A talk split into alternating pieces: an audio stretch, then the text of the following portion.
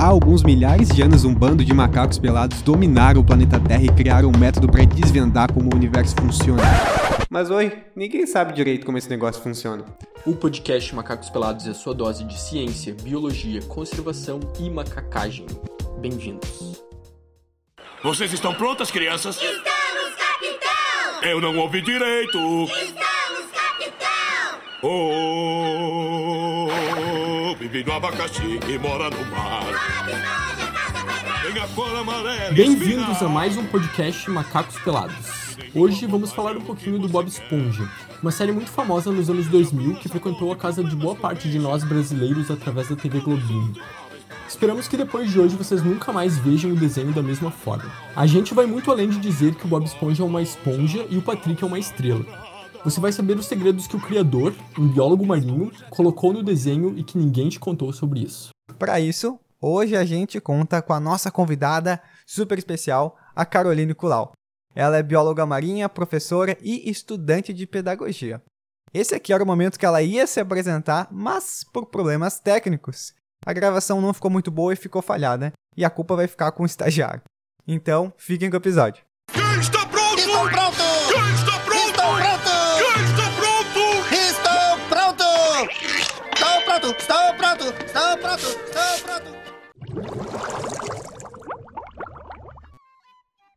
E por que Bob Esponja, né? Podia ser qualquer desenho, mas se vocês pararem pra pensar, esse é um desenho que é bem antigo, né? Da década de 90, do finalzinho da década de 90. E hoje a gente tá em 2020 e ele ainda é relevante. É um desenho que, tipo, marcou muito a nossa geração, a geração que nasceu na década de 90, que cresceu vendo TV Globinho. E até hoje as pessoas assistem Bob Esponja, até hoje as pessoas fazem meme de Bob Esponja. E ele tá até hoje aí dando muito dinheiro pra Nick e também dando muita cultura pra gente, porque a gente vai ver que o desenho ele não é só um desenho bobinho assim, ele tem muita coisa legal por trás, né? E é legal até pelo ponto de ele trazer. Enfim, a gente tá acostumado com esses desenhos que é um monte de bichinho que a gente tá acostumado a ver, um monte de cachorro, então é um monte de gatinho. Enfim, sempre nesse, às vezes nesse, com- nesse contexto mais urbano. E é interessante a gente ver um desenho que ele é completamente fora disso, né? Que se passa no fundo do mar e que daí tem o peixe, daí tem a esponja, e daí tem seu siriquejo ali. E daí, enfim, é interessante ver toda essa diversidade. E é bem legal, né? E é um desenho que tipo ele, ele tem uma pegada educativa, né? Claro, e o mais legal também é que, além de escolherem esses animais do mar, eles escolhem animais que não são comuns, né? Que a gente não vê normalmente, assim, a não ser o peixe e o caranguejo, né? O siriguejo ali. A gente não vê os outros comumente, né? Tipo, ele não tem a intenção de educar, mas ele acaba educando sem querer, mostrando esses animais, porque no fim eles trazem representantes de tipo de muitos grupos de animais de fato, né? Que existem assim, que a gente realmente estuda quando a gente vai estudar um pouquinho sobre biologia marinha, esses bichos estão lá, assim, é bem legal ele ele ter esse esse cuidado de escolher representantes que as pessoas não conhecem, né? Não, e é super legal, né? A gente vê toda essa diversidade ali. A gente tem os moluscos, como o Lula Molusco e o Gary, que é um gastrópode marinho. A gente vai ter os quinidários, que são as águas vivas, que eles ficam caçando como se fossem borboletas. A gente vai ter crustáceos, como a gente estava comentando agora, tendo exemplo do seu siriquejo.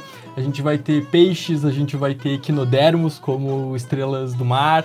Enfim, tem toda uma miríade de organismos, né? Muito diferentes ali embaixo que não sei pra vocês, mas pra mim muitos deles foram apresentados através do Bob Esponja. Com certeza. Com certeza. E fora que também eles trazem animais invertebrados, né? Que já é uma diferença dos outros desenhos que normalmente trazem os vertebrados, que é o que a gente já tem ali, mais uma proximidade, uma relação, assim, né? De, sei lá, acho que a gente tem uma visão diferente, né? dos desses animais. E normalmente se traz também os mamíferos, né? Raramente a gente tem outros grupos nos desenhos, que nem o Alex tinha falado antes. Eu, como invertebrólogo, concordo muito. Acho Ah. importante. Acho importante essa mensagem. Eu acho que esse, esse é um ponto importante, né? Por que, que a gente tem tanta valorização desses animais que geralmente as pessoas não conhecem? Isso é, é um crédito muito importante, porque o criador, o cara que teve essa ideia inicialmente, ele era de fato um biólogo marinho. Nem todo mundo se dá conta disso e sabe essa informação, mas quando tu entende isso faz total sentido, né? Do- da escolha dos personagens. Ele não pegou e escolheu à toa, ele escolheu aqueles personagens justamente porque ele quis pegar e juntar essas, essas duas coisas que ele gostava muito na época, que era de fazer desenhos, de fazer ah, quadrinhos, etc. E juntar com o background que ele tinha já da biologia marinha. E aí juntou e saiu essa essa baita ideia dele, que é esse desenho fantástico. Exatamente. E fora que assim, né? Ele foi um cara muito incrível em, nessas pegadas, né? Nesses, nesses detalhes, assim, que ele se ateve para seguir bem a risca. E a razão, né, de ele mudar algumas, alguns animais, né? A forma de alguns animais da vida real. E fora que ele teve uma razão, né, do porquê que ele resolveu criar esse desenho e do porquê que ele quis ah, trabalhar sobre alguns animais, né? Não todos esses, mas alguns. E isso enquanto ele, ele ainda trabalhava só como biólogo marinho dentro do instituto, né? E aí foi quando, a- a- quando floresceu essa paixão dele justamente pela área de, de vídeo, de comunicação, por toda essa, essa parte de animações. Ah, então, é é muito legal a gente também valo- valorizar, né, essa, essa história dele, né? Do criador do Bob Esponja, né? Do pai do Bob Esponja. Que ele não foi por acaso, né? Que ele resolveu criar esse super desenho. E curiosamente, no momento que a gente tá gravando agora, a gente tá gravando dia 25 de novembro, e amanhã completa dois anos da morte do Stephen, né? Que é o cara que trouxe esse legado pra gente, pra gente tá falando até hoje disso. É legal a gente homenagear também o, o Stephen, né? Por todo o legado que ele deixou pra gente. A gente pode começar falando do lugar que o Stephen escolheu pra botar todo esse desenho e fazer com que esse desenho funcionasse, que é a fenda do biquíni. E a fenda do biquíni, ela surge não como um lugar aleatório que ele criou da cabeça dele. A fenda do biquíni é inspirada no atol de biquíni, que tá lá nas Ilhas Marshall, que tem uma história um pouquinho trágica, né? Que é até curioso pensar por que, que ele tirou essa ideia de falar do atol de biquíni. Mas o atol de biquíni é conhecido por ser um lugar que teve alguns testes nucleares ah, feitos justamente pelos Estados Unidos, lá pela, pela década de 40, se eu não me engano, né? E que. É entre a década de 40 e de 60, se não me engano. É, exatamente. E não foram um teste ou outro, foram alguns testes, né? 23, se eu não me Foram engano. 23. É, e- é, então. 23. É, Então, sofreu algum estrago ali. Então a gente sabe que é um lugar que ficou contaminado e com, com radiação e etc. E foi o lugar que justamente o Stephen escolheu pra ser o simbólico ali, o lugar onde aqueles animais vivem no Bob Esponja. E o mais doido, né, a gente pensar que naquela época, quando foi feito, né, os testes, enfim, todas as existiam pessoas que moravam lá, né? E existia uma vida tanto de animais não humanos quanto humanos e uma vida dentro do mar, né? E o quanto de impacto teve esses testes nucleares nesse lugar, né? Principalmente por ser uma ilha, né? Que a gente, enquanto biólogo, trabalha muito na questão da biodiversidade das ilhas, né? E de quanto essa, a ecologia dentro dessas ilhas é importante, né? Que é um local fechado, enfim, raramente as- a, as- a vida se reinventa e se recomeça, né? Nesses, lugar, nesses lugares depois de um, de um desastre, ou enfim, depois de que alguma coisa acontece. É, teve um impacto grande pra todo mundo na época, né? Imagina, não é só quem tá ali na volta ali, os seres vivos que vivem ali. Tem todo o fator social do impacto do, do evento. E, e talvez essa escolha de Stephen não seja à toa. Talvez seja, talvez, não, não se sabe, eu não achei nada, acho que se não me engano, galera, ninguém achou nada sobre. Mas talvez seja alguma maneira de falar sobre isso, de colocar em evidência, né? Ele como um biólogo marinho, dar uma letra ali e fazer com que as pessoas pesquisem. Eu, por exemplo, talvez nunca tivesse ouvido falar de atol de biquíni se não fosse por causa de Bob Esponja. Então, e várias outras coisas que ele fez, que fez a gente conhecer os animais, foi por causa do Bob Esponja. Então, talvez esteja aí uma, uma ideia dele de colocar em alta esse, esse desastre que aconteceu, né? Que não é um desastre, na verdade, mas esse, esse problema. E é, é intencional, porque como muitas coisas no desenho, né, ah, é muito indireto as críticas e as falas que ele traz dentro do desenho, né? Ah, é muito legal isso, porque o Stephen ele consegue falar sobre biologia sem precisar expor as coisas como se fosse uma coisa tipo aula, assim. É bem legal no desenho, que até o, a, a história do desenho também, ele traz várias questões muito legais e de uma maneira muito sutil, assim. Então, é, é bem inteligente, a gente vai ver ao longo do episódio hoje, gente vai poder discutir um pouquinho sobre isso, de que ele foi muito inteligente nas escolhas dele, e que parece, quando a gente é criança e olha o desenho, meio aleatório, assim, ah, tem uma esponja ali, tem outra espécie ali, mas tem muita coisa ali dos hábitos de cada um daqueles personagens ali que não são aleatórios. Claro, muita coisa é, é um desenho, a gente tem que pensar que existe uma liberdade poética ali do artista, né, de humanizar um pouco aqueles, aqueles seres vivos, mas tem uma, uma, uma ciência ali por trás da escolha, por exemplo, do humor do Lula Molusco. Por que, que o Lula Molusco é assim? Do Patrick ser meio bobalhão. Essa ideia, ele, ele fez essas escolhas baseadas em coisas que ele conhecia, que ele sabia daqueles organismos, entendeu? Isso é, é muito legal, é muito, muito bacana, assim, de ser um desenho que, se tu olhar hoje, adulto, provavelmente quem tá escutando agora são adultos, né? O podcast. Se tu olhar hoje o Bob Esponja como adulto, provavelmente cada episódio vai ser totalmente diferente de quando tu assistiu ele há 10 anos atrás, por exemplo. Porque a gente vai ver as intenções e todas as sutilezas que, que o Stephen conseguiu colocar ali. O Stephen não, o Stephen e toda a equipe dele, no caso, né? Conseguiu colocar no desenho, que é muito legal.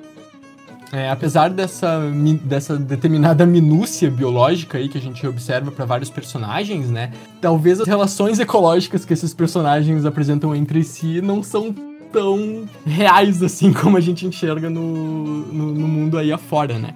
A gente tem vários amigos ali dentro do, do, do desenho que no mundo real não teriam uma relação tão amigável.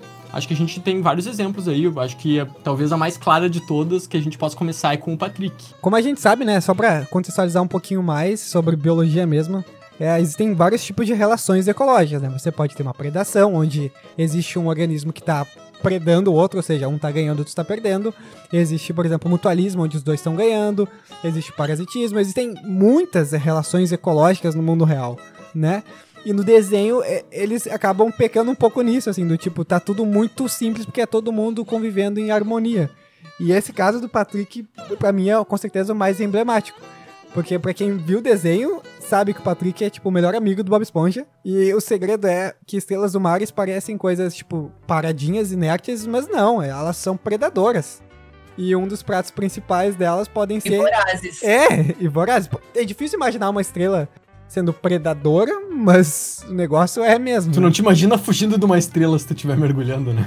Então, aí é que tá, porque se tu for uma esponja, talvez faça mais sentido, né? Porque a gente vai poder até discutir mais adiante, elas não conseguem sair correndo, né?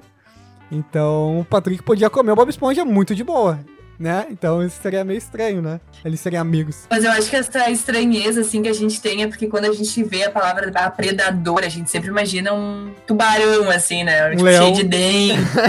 é, pronto pra atacar. Quando na verdade não, né? Um predador pode ser que nem no caso das, das estrelas, que, tipo, fazem toda a digestão do, do alimento, né? Da presa fora do corpo e depois só comem tudo prontinho, né?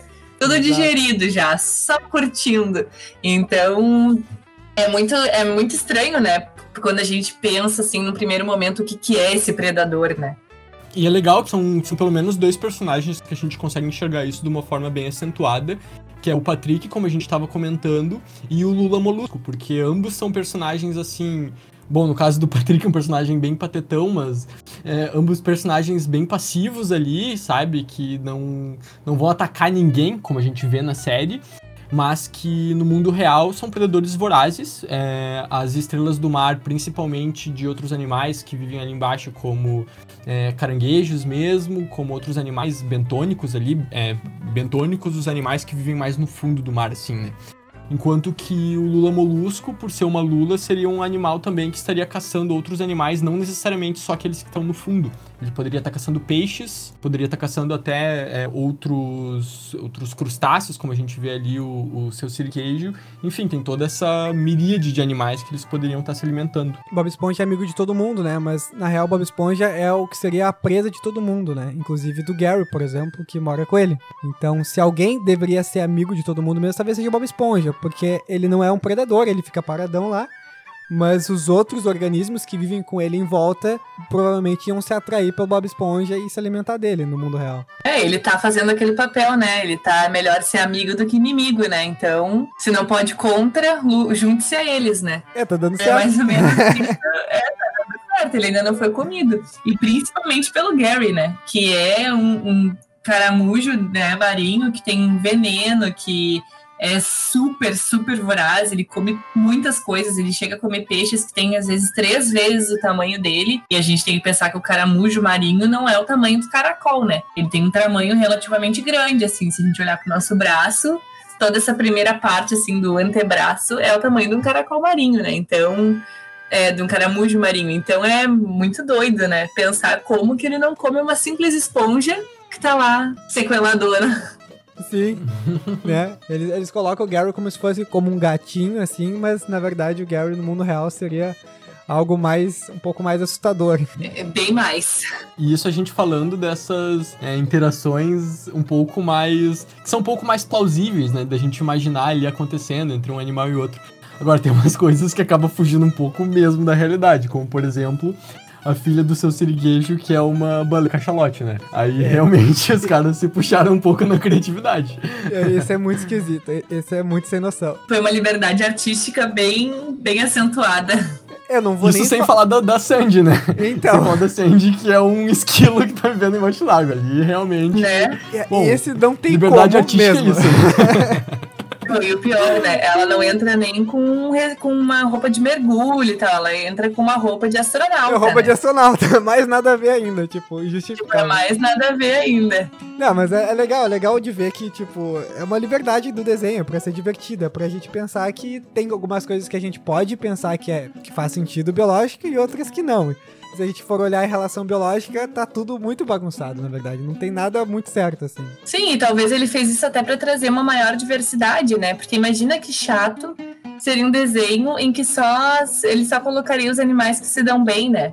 Se a gente for pensar em outros desenhos, ah, tem essa liberdade artística de fazer com que as pessoas, os animais, né, se deem bem, se relacionem bem, se relacionem ok. Porque é muito complicado, né, tu pensar em criar um desenho em que só tem animais que, se, que têm uma relação positiva.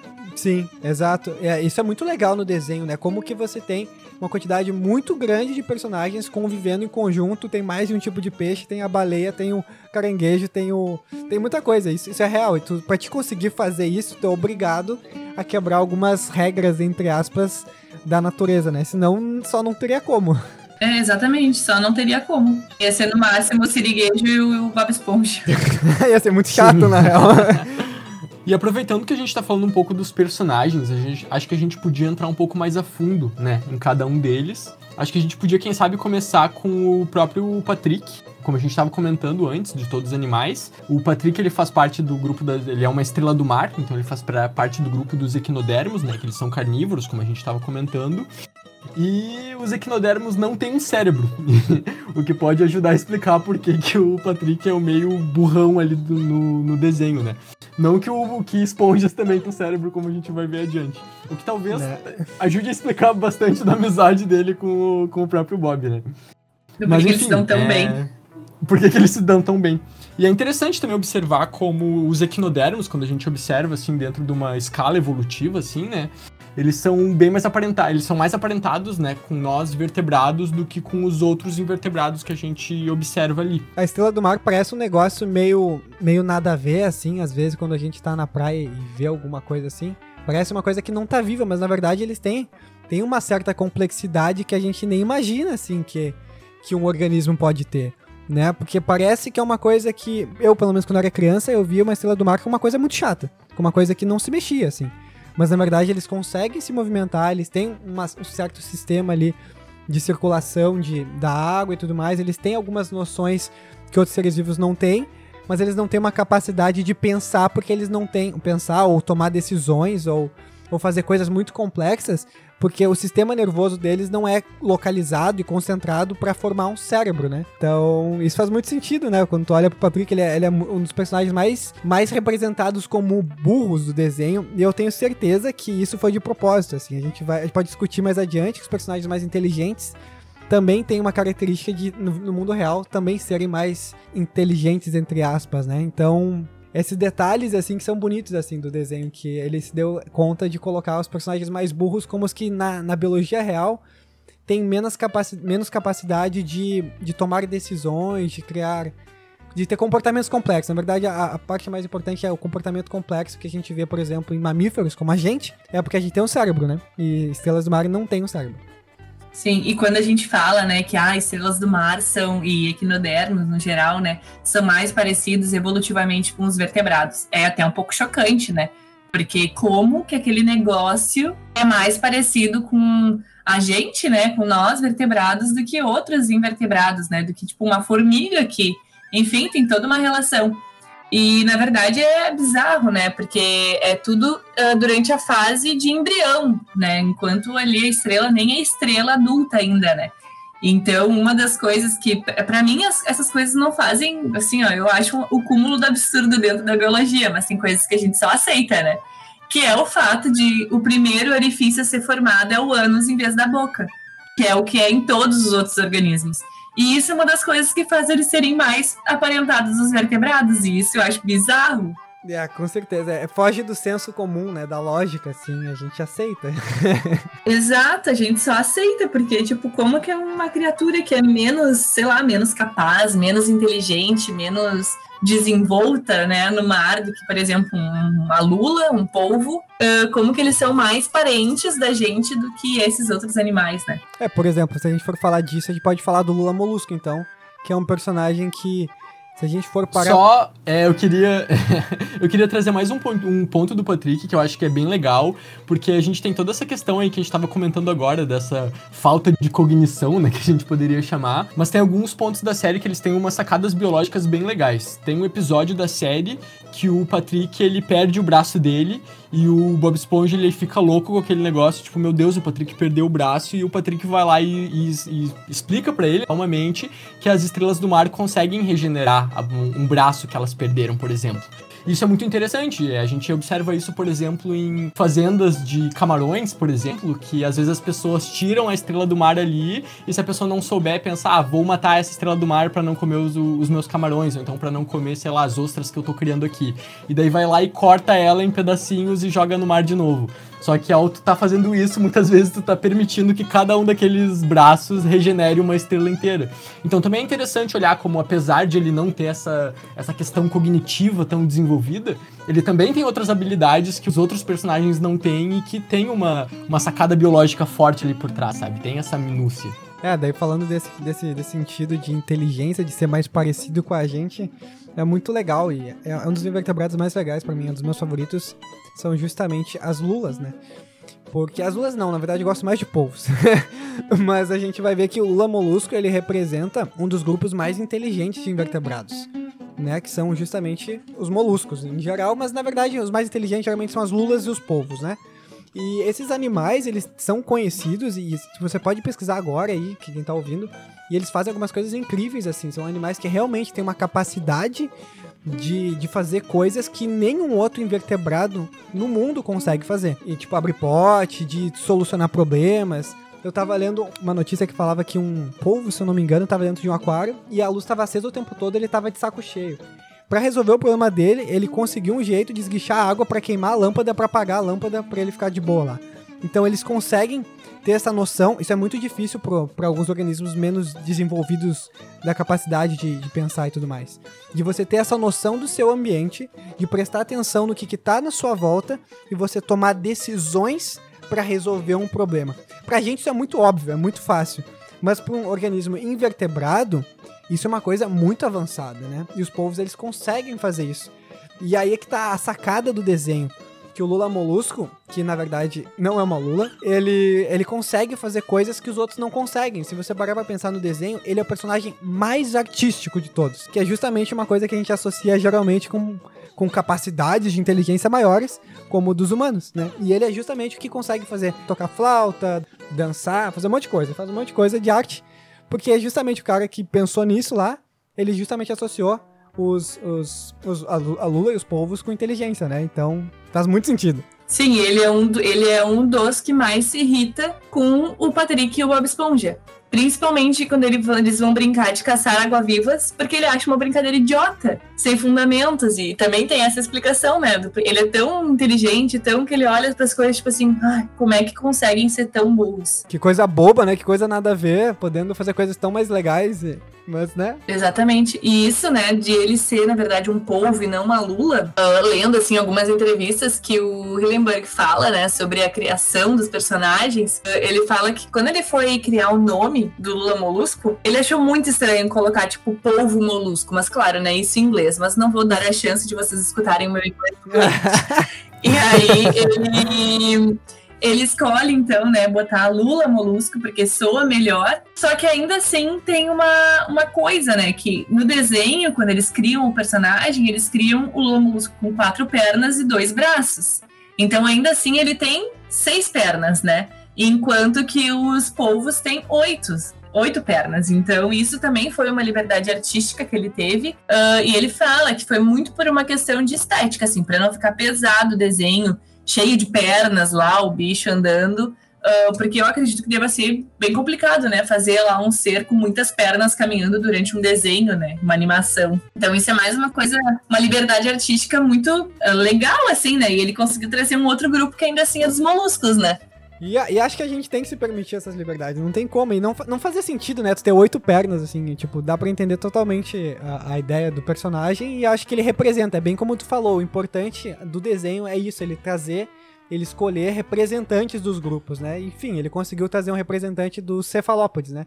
Que é justamente esse grupo aí dos, dos, dos povos, das lulas e tal. Exato. E quantas vezes a gente se repa- a gente reparou que tinha só seis pernas, né? Eu nunca tinha reparado até ler essa entrevista, que eu fui parar pra analisar o Lula Molusco. Foi contar.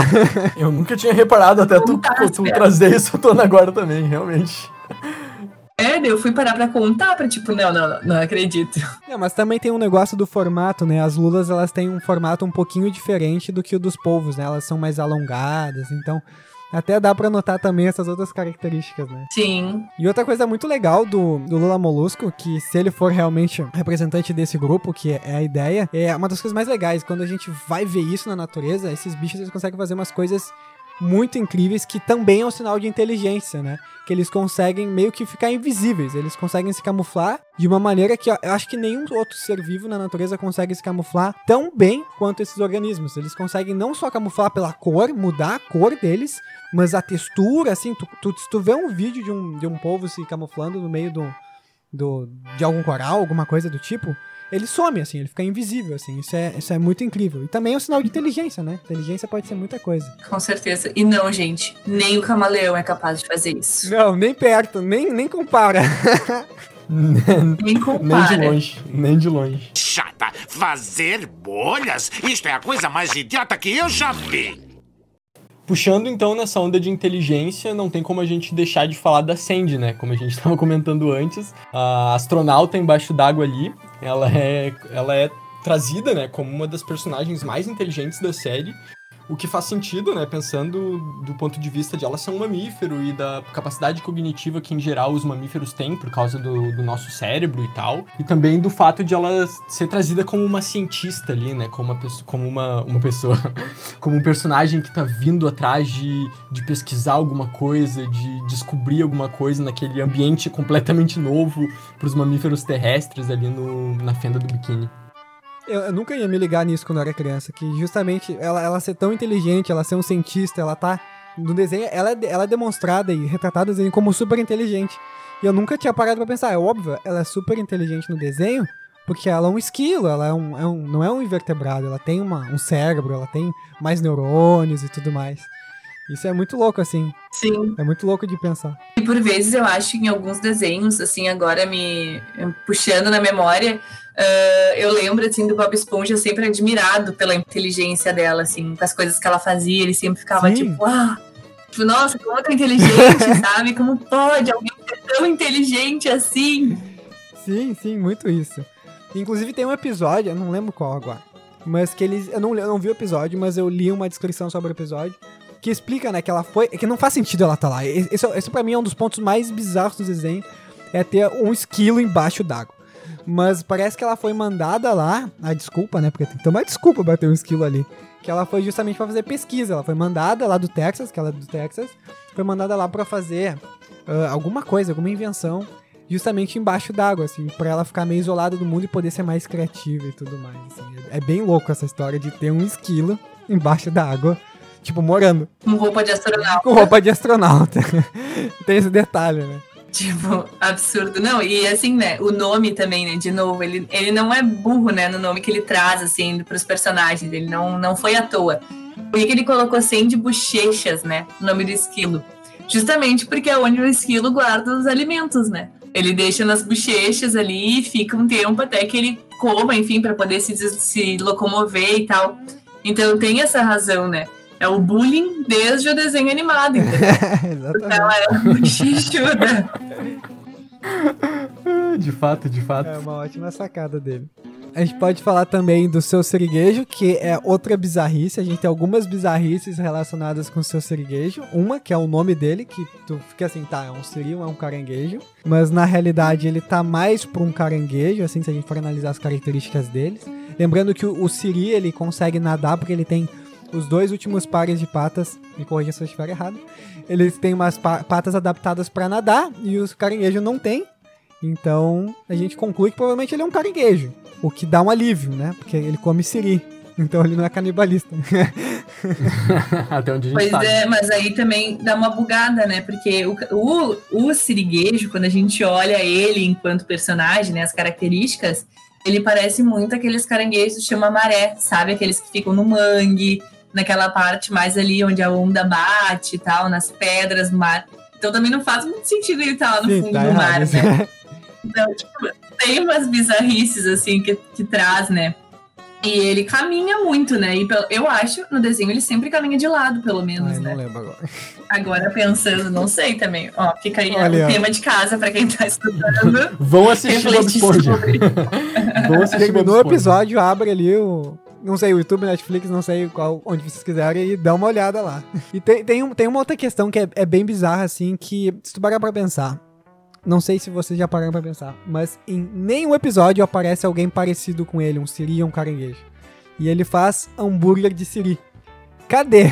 Quer dizer que ele pegou todo mundo e transformou em siri? Ele extinguiu a espécie dele? Será?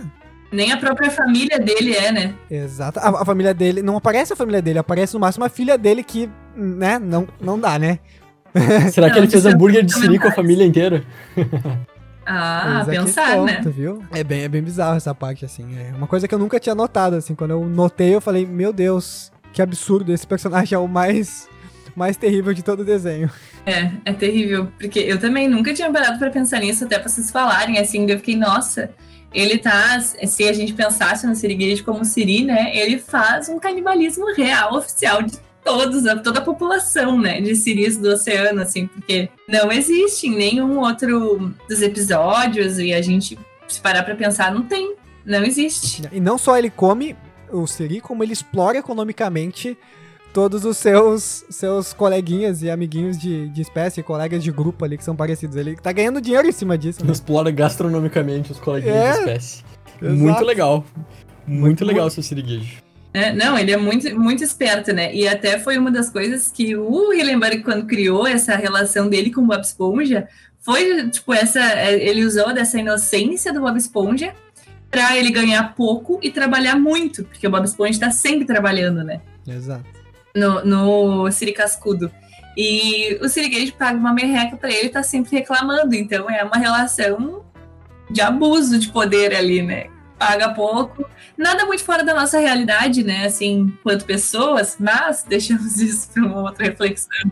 É, é legal de falar isso também, que não é à toa, ele tentou justamente fazer isso, botar um, um estereótipo ali de um patrão explorador, e aí tu tem os empregados ali, um que, que é o Bob Esponja, que ele tá sempre feliz, e, e azar, eu, amo trabalhar assim, eu amo fazer hambúrguer siri, e daí tem outro patrão que é mais parecido com a gente, assim, do tipo, tá bom, vamos lá, vamos fazer as coisas e tal, que saco, que é o Lula Molusco, né?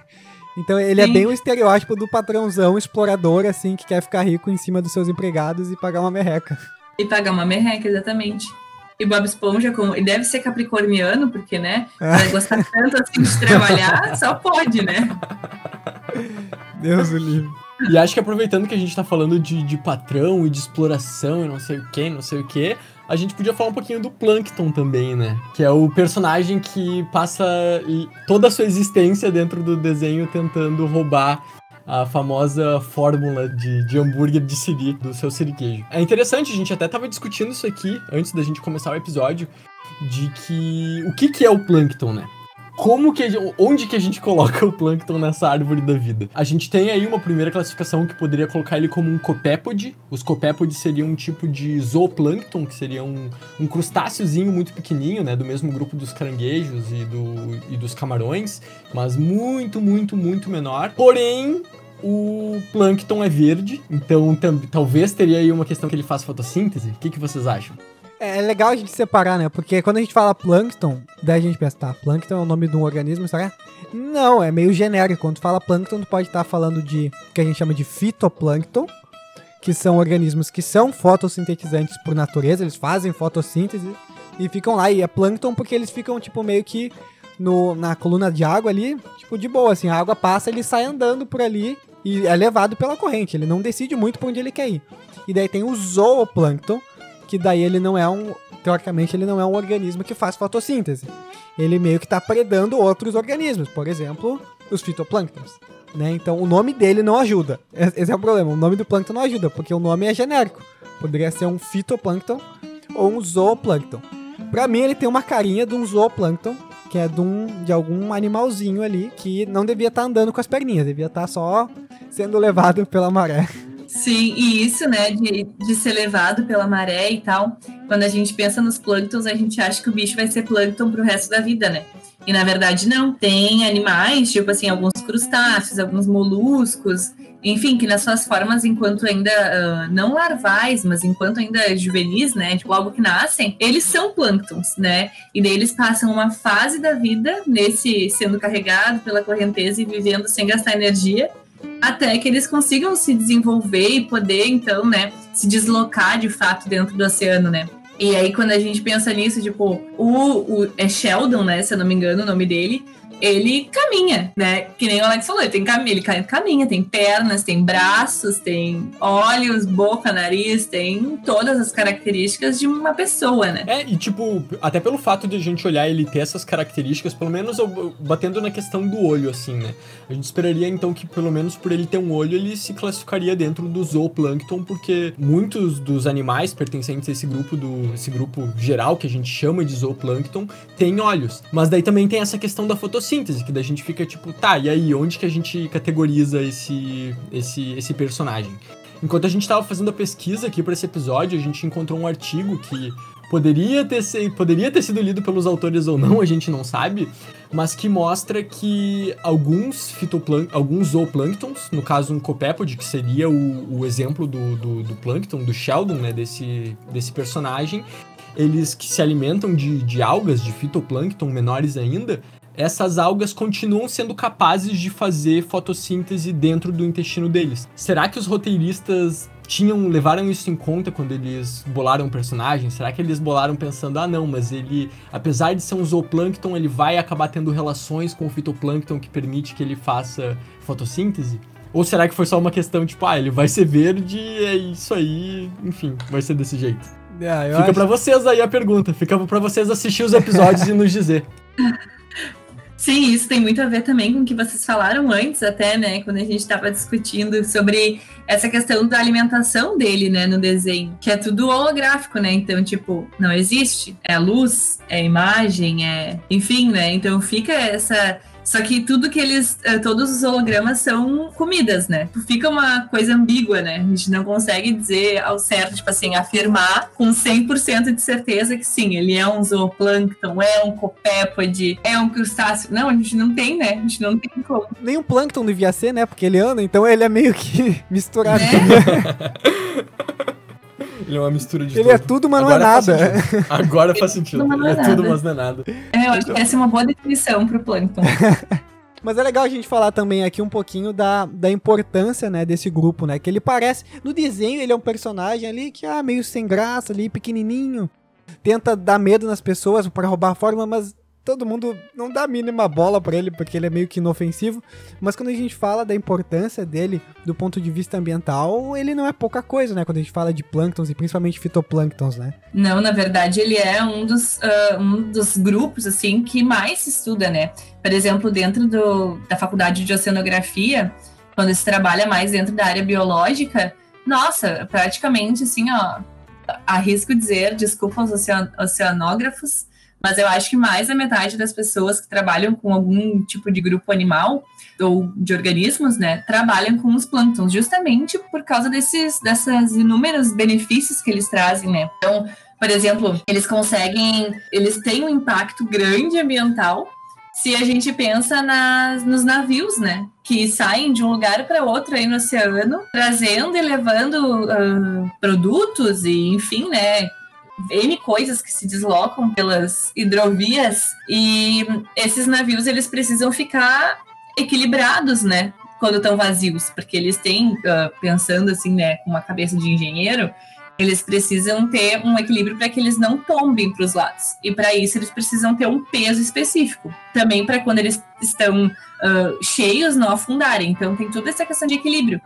Então eles ah, têm uma- um compartimento dentro do navio que se chama ah, tipo um container de lastro, assim, que é colocado uma a água do oceano é para deixar bem pesado o navio para que ele não afunde nem tombe. Só que daí, em teoria, né, segundo as leis da Organização Marítima Internacional, é que os navios, quando chegam na, na parte do Oceano Internacional, então na água aberta e tal, eles troquem essa água. Porque se acredita, o que já foi provado, né, cientificamente, de que não acontece, é que esses organismos, eles morrem. Porque tem diferença de salinidade, né, então, tipo, pode ser mais salgado ou menos, diferença de temperatura, tem várias diferenças dos ambientes, né? Então, ah, você deveria fazer essa troca dessa água e quando chegasse, então, no, no destino, né?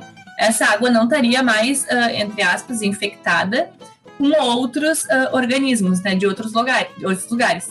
Mas não é o que acontece. No entanto, que muitos ah, seres acabam, né, virando invasores, Uh, justamente por causa dessa água de lastro, né? Existem já as pessoas estão tentando fazer estudos, fazer tipo um tratamento dessa água para que tudo seja tratado, tipo as marés vermelhas.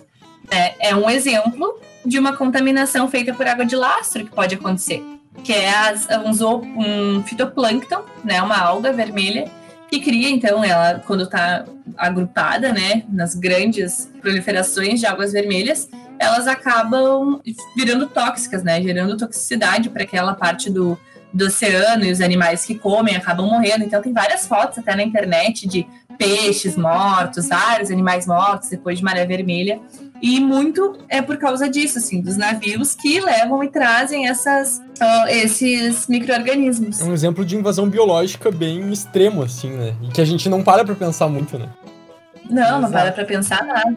Às vezes a gente pensa que o mar é, é uma coisa só, né? Que é tudo junto, que não, é tudo misturado, mas não, não é. É, assim. já que tá tudo conectado, é tudo a mesma coisa, né? Não, não é, não é mesmo, assim. Longe disso, longe disso.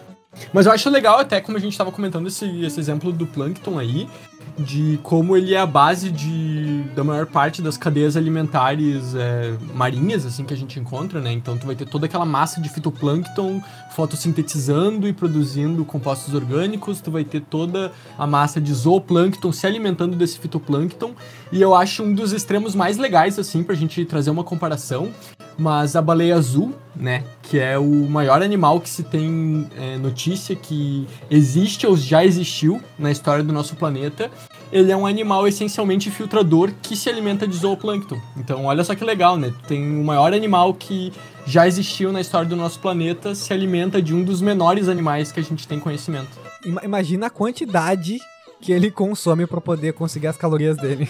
Nossa, é um Muito. genocídio, é um genocídio diário de, imagina. de zooplâncton. É um golinho e ele consumiu toneladas de, de zooplâncton. E aí a gente pode também pensar, né, no quão rápido esses zooplâncton se reproduzem, né, para não entrar em extinção, porque duas baleias ali existentes Com comem certeza. muita quantidade de zooplâncton. Mas eu acho muito legal isso que o Rick falou da, da questão do, da importância do fitoplâncton. Pra gente tentar ver, eu acho que a gente pode fazer um paralelo com a vida na Terra, que é o que a gente tá mais acostumado, né? A gente não consegue. Da onde que vem a energia dos animais, como a gente aqui que tá falando agora? Que a gente é um animal, só pra lembrar. Né? Assim como todos os outros. E aí, Somos macacos pelados. somos macacos e pelados ainda por cima. mas, mas a ideia é que a gente não consegue tirar energia da fotossíntese, a gente não consegue fazer fotossíntese. Então a gente faz, dá um jeito da energia que tá lá no sol ser transformada em energia utilizável para seres vivos, que são as plantas. E aí vem os herbívoros, que comem as, que os herbívoros comem as plantas, e aí, assim por diante, os carnívoros comem os herbívoros e vai indo, vai indo, vai indo. E aí, na, na- no meio aquático, os fitoplânctons têm um papel super importante também, justamente aí. E aí, quem que vai pegar esse sol para fazer fotossíntese? E aí entra os fitoplânctons fazendo boa parte da fotossíntese e como consequência disso a gente tem uma produção enorme de oxigênio, né? Que a gente não para para pensar, a gente sempre associa, não, o oxigênio vem das árvores. Tá, vem também, mas a quantidade de oxigênio que os fitoplânctons conseguem jogar na atmosfera é muito maior. Porque justamente a gente tem uma área muito maior de mar, produzindo muito mais oxigênio, né?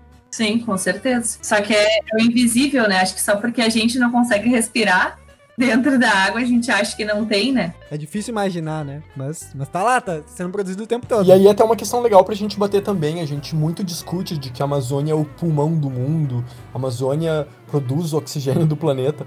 A Amazônia não produz o oxigênio molecular que a gente respira, assim, ela transforma o CO2, né, que a gente conhece, em O2 nesse gás que a gente vai acabar respirando. Mas a gente tem vários desses processos que daí sim vão acontecer no mar, que acabam transformando às vezes até outros compostos que têm oxigênio no seu meio em oxigênio molecular mesmo, e daí vão acabar soltando. Então a, a, a real produção de oxigênio ocorrendo no nosso planeta ocorre embaixo d'água. Então é importante que a gente enxergue isso sob essa ótica assim também, sabe? Da importância que o fitoplâncton tem para a própria existência de vida no nosso planeta. Resumo, o plâncton lá do desenho que parece muito sem graça e não ser tão importante, na realidade talvez seja um dos personagens mais importantes do desenho. Uhum, mais fundamentais. Mais, inclusive, do que o próprio Bob Esponja, né? É verdade. Inclusive, acho que podemos falar um pouquinho do nosso protagonista. Tá, e aí o Bob Esponja é uma esponja de louça ou é uma esponja marinha? Ah, então. Eu tenho uma história pra contar sobre o Bob Esponja. Conta pra nós. No início, o, o Hillenburg, ele tinha, né? Ele criou uma historinha onde ele trabalhava que era sobre a zona ah, entre marés. E o personagem principal era uma esponja, só que ele tinha bem direitinho o formato de esponja, né? Então, tipo, ele era meio circular, meio disforme, assim. E aí, ah, quando ele foi, né, começar a fazer, enfim, o desenho do Bob Esponja, ele ficou tipo, puxa, mas quantas pessoas já viram uma esponja na vida, né? Quantas pessoas já viram? E aí ele, não, vamos então fazer a relação com a esponja de louça, né? Que a gente tem na nossa cozinha. Pra trazer essa proximidade, né? Fazer com que as pessoas ah, tivessem essa relação também, né? De tipo, ah, poxa, o que, que é uma esponja, né? Mas é a esponja de louça ou é a esponja vegetal? A esponja que existe lá embaixo d'água, né? Também tem essa, essa dúvida aí. Será que é a mesma coisa? Não é? Por que, que esse é o nome, né? E acho que foi uma sacada muito boa dele, porque se realmente fosse uma esponja marinha, as pessoas elas não, não iam se ligar, é muito difícil que alguém fosse associar. Mas pra, pra gente ter certeza que ele realmente é uma esponja marinha, é bem legal de tu olhar os episódios que aparecem os familiares dele. Aparece os pais e a avó também. E elas têm um jeitão, assim, uma carinha que lembra bem mais uma esponja marinha, porque elas não têm esse formato de caixa, como Bob Esponja tem. E aí dá uma pista, que ele só ele tem esse formato de caixa, que é pra ser mais didático, assim, para que as pessoas entendam mesmo. Mas os familiares deles não, né? Tu olhando a avó dele, tu vê, ah, não, a avó dele tem cara de esponja marinha mesmo, então ele realmente é uma esponja marinha. E fora que em alguns outros episódios também, né, ele traz essa questão, assim, teve, tem um episódio em que ele fala, né, com a, com a Sandy, inclusive, que ele não, não queria sair de casa, né, tava com medo né, de sair, e ela falou, tá, né, mas como é que tu vai fazer pra comer, estando trancado em casa? E aí ele já traz, tá, mas eu sou uma esponja, tipo, eu posso filtrar meu alimento, eu não preciso sair pra nada, eu tô aqui de boas. E, e isso é mais uma das liberdades artísticas, né? Porque ele, ele pode fazer, mas ele também come. Então, tipo, não faz muito sentido. Então, né, ele não deveria comer. Se ele fosse uma esponja, esse é um ponto importante. As esponjas, inclusive, elas são césseis, né? Na verdade, ou seja, elas deviam ficar grudadinhas lá no lugar delas e ficar filtrando. Esponjas no mundo real ficam fixas num lugar, estão lá tranquilas, elas fazem a água passar, elas têm células especializadas para fazer esse fluxo de água, e a água vai passando e eles vão pegando os nutrientes delas. Então, é bem legal que eles citem isso no episódio, assim. É um detalhezinho que quando eu era criança, eu lembro desse episódio, que ele fica com medo de sair de casa por causa de um acidente que ele sofre, mas eu não tinha me ligado nisso, assim, que como ele é uma esponja, ele consegue filtrar numa boa, assim. Então é bem legal isso, porque ele tá mostrando justamente essa, essa, esse lado de esponja mesmo do Bob Esponja. E é legal a gente ver essa coerência biológica que eles têm quando eles estão tratando esses termos. Tem um outro episódio, que é o episódio da calça rasgada, se não me engano. E, enfim, durante todo o, o desenho ele, apl- ele é apresentado, né, como esse, como esse personagem, como esse personagem que não consegue fazer força muscular de jeito nenhum. E isso faz muito sentido quando a gente olha para as esponjas sobre uma perspectiva biológica, porque eles não têm tecidos, né, é, complexos que são capazes de, de realizar uma ou, ou outra tarefa de uma forma mais especializada. Então faz sentido a gente apresentar o Bob Esponja como um personagem fraco, um personagem que não consegue erguer nada, porque primariamente o, uma, esponjas não tem nem músculos para poder realizar esse tipo de tarefa. Então é legal também ver como os roteiristas tiveram essa coerência biológica quando estavam bolando o personagem. É, isso faz sentido justamente porque, diferente do desenho, uma esponja não caminha, né? Ela fica paradona lá, grudada lá, fazendo sua filtragem ali, pegando os alimentos da água mesmo. E ela não precisa caminhar, então ela não tem. Não faz sentido ela ter musculatura, né? Então é bem legal esse, esse insight, assim, tirando a questão que ele não devia caminhar. É, entramos aí de novo na liberdade artística. Né? então. Mas faz sentido ele ser fraco por isso, né? Esponjas não precisam caminhar, não precisam de músculo, né? Então, ele não, não, não tem sentido ter força, ser fortão, assim. Eu tenho uma pergunta, então, pra vocês. Continuando no Bob Esponja, né? Toda aquela polêmica que tivemos, né? Inclusive aqui no Brasil, sobre a proibição deste desenho para as crianças, porque afinal de contas, o desenho que estimulava as crianças a serem homossexuais, porque o Bob Esponja é gay, e trazia isso no desenho. Será? Bob Esponja é gay? Ai meu Deus. Será que ele recebeu o kit gay? Bom, se a gente for olhar do ponto de vista biológico, não faz sentido nenhum, né? Esponjas, elas são hermafroditas e elas não, não, não faz sentido nem, nem questionar isso, né? Tem, tem uma questão bem legal aí que é, eu tava lendo até a respeito, né? E daí teve todo esse questionamento, principalmente pelo fato do Bob Esponja ter o melhor amigo dele, que, é apresentado como um, um outro personagem do gênero masculino, então que é, por causa disso ele seria gay, né? Foi, foi feito essa question- esse questionamento pro próprio autor da série, pro Stephen Hille- Hillenburg, se não me engano, em 2003 ou 2004, e ele trouxe o ponto de vista dele de que ele não enxergava o personagem dessa forma, que ele enxergava o Bob Esponja como um personagem assexual. E que quando tu para pra pensar do, do ponto de vista biológico, como o Alex estava trazendo agora, as esponjas. É uma né, por- esponja! é uma esponja aqui que não vai querer incutir sexualidade ali dentro, né?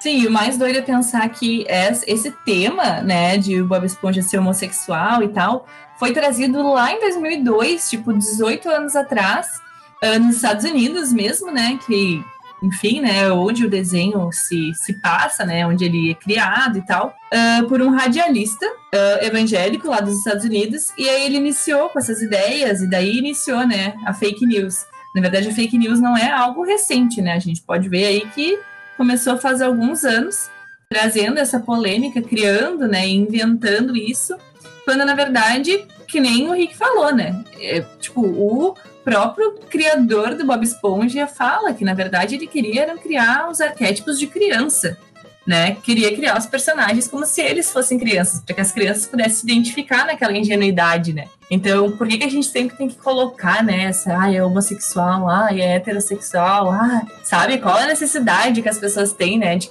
de sempre botar essas pontuações e críticas e o medo, né? O medo é algo terrível.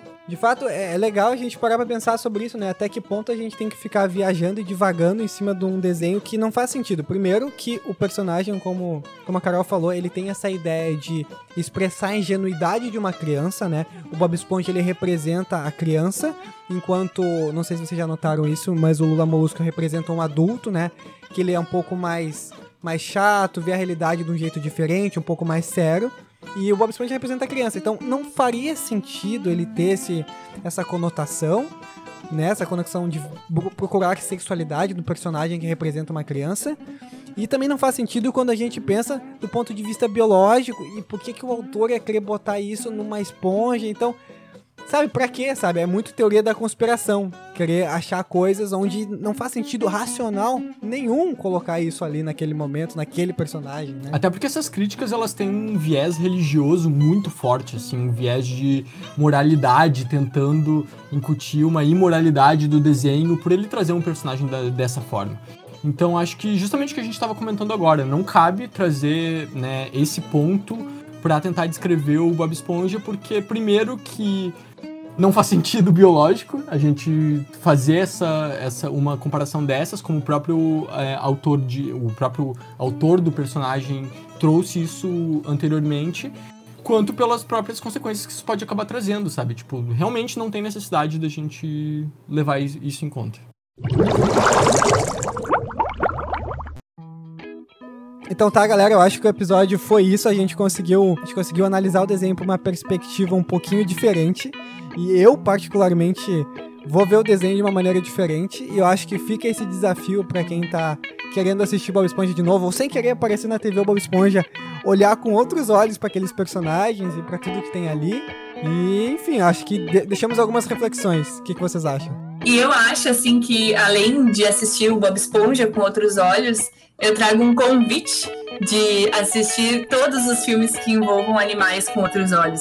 E um dos filmes que eu gosto muito, que é de desenho também, é Procurando Nemo e Procurando Dory com outros olhos que tem também bem, bem semelhante com a realidade, com as liberdades artísticas, que nem a gente falou hoje, né, ao longo de todo o, todo o, todo podcast. E também alguns outros documentários aí, né, para o pessoal assistir, que fale sobre toda essa questão de poluição, fale sobre essas relações entre os animais. Acho que tudo é muito bem-vindo, né, para a gente ter uma maior compreensão desse universo aquático poucas pessoas conhecem, mas que, ao meu ver, é o mais legal de todos. Mas eu sou suspeita, né? Então, fica o convite para que assistam todos esses filmes, documentários. Então tá, gente. Queria agradecer a todos que nos escutaram até agora. Foi um papo bem legal que a gente teve hoje. A gente conseguiu como o Alex estava comentando, discutir vários aspectos biológicos sobre esse, sobre esse desenho que marcou a infância e adolescência de tanta gente aqui. E agradecer principalmente a nossa convidada de hoje, a Carol, que pôde trazer os conhecimentos dela e a visão de mundo dela também sobre essa, essa nossa discussão. E queria perguntar então para nossa ilustre convidada se ela tem alguma última mensagem, alguma coisa que ela gostaria de dizer aí para encerrar. Ah, tenho. Eu queria primeiro agradecer, né? Muito, muito obrigada pelo convite. Fiquei muito feliz, porque acho que nós, né, enquanto biólogos, quando nos convidam para falar sobre biologia, a gente sempre, né, fica bem faceiro. E quando é para falar algo da nossa área, a gente fica ainda mais feliz. Queria agradecer muito e dizer que eu também adorei. Foi a primeira vez que eu gravei um podcast com mais pessoas, assim, com o pessoal interagindo, que é bom. E fica o convite, então, para quem quiser assistir vídeos, alguns materiais que a gente tem e que a gente posta de vez em quando, e alguns podcasts sobre curiosidades deste mundo biológico também. Uh, bem curtinhos, né? Sim, porque a vida de professora não nos permite ter longos podcasts, mas é nas redes do PVP Minervino de Oliveira. Então fica o convite para todo mundo. Então tá, galera, sigam a gente lá no Instagram, no arroba podcast Macacos Pelados, pra ficar ligado sobre as novidades, os próximos lançamentos de episódios. E se vocês quiserem algum episódio sobre Nemo ou mais um episódio com a Carol, manda uma mensagem lá, pede pra gente, que se vocês pedirem a gente faz. Então tá, tchau. Valeu, gente, até a próxima. Tchau, tchau.